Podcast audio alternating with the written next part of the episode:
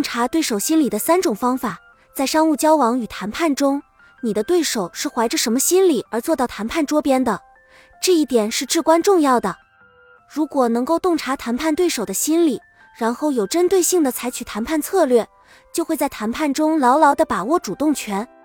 尤其是对于复杂的男人，如果你不善于观察他们的心理，就会很容易被他们的谎言误导。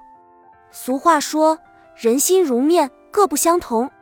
男人的心理状态是千差万别的，很难看透。洞察对手的心理，可以通过以下三种方法：一、察言观色。虽然男人的心理状态是隐秘的，但总会通过一定的形式表现出来。他们的一举一动、一言一行，都从侧面反映了他们的心理。以握手而言，一般来说，松弛的握手表示从礼节上敷衍对方，紧紧的握手则表示真诚与高兴。主动热情的握手可表示友好的愿望，漫不经心的握手则表示对对方不感兴趣。视握手为例行公事的人一般缺少诚意，做事草率，不值得信赖。握手时掌心出汗的人易冲动，常处于紧张和不安之中。在公众场合频繁与陌生人握手的人，自我表现欲很强。另外，以走路的姿态或坐姿而言，昂首挺胸，脚步坚定，目光深邃。说明此人坚毅而充满自信，敢于承担责任。这类人在谈判中不太容易做出让步，但当双方目标接近时，又往往能果断拍板达成协议。相反，脑袋低垂、精神恍惚、眼睛东张西望、目光狐疑、手足无措，则说明此人信心不足、意志薄弱、缺乏开拓精神。这种人在谈判中总是疑心多虑、犹豫不决。喜欢说不却不能说是。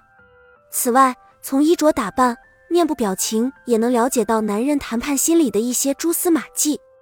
二、投石问路，仅仅从外表上观察到的心理表现，往往是肤浅的，很可能靠不住。尤其是那些深藏不露的老手，你很难从外部表现洞察到他的内心世界。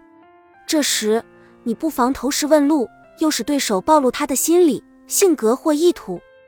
你可以提出一些早就了如指掌的问题，让对方回答，这叫明知故问。看看你的对手是如何回答这些问题的，或者先请对手发言，这叫引蛇出洞。你可从他的发言中了解其心理与性格。三以静制动，在谈判开始时，你最好是不显山不露水，不动声色，先看看对方的姿态，或者故意拒绝对方的某些建议，或者对其建议不冷不热。看看对方有什么反应，通过对方所做的反应，你就可以经过比较清楚的了解到对手的心理。当然，洞察对手心理的方法不止这些，也并不拘泥于这些，这就需要你在实践中积累经验，摸索其他的方法。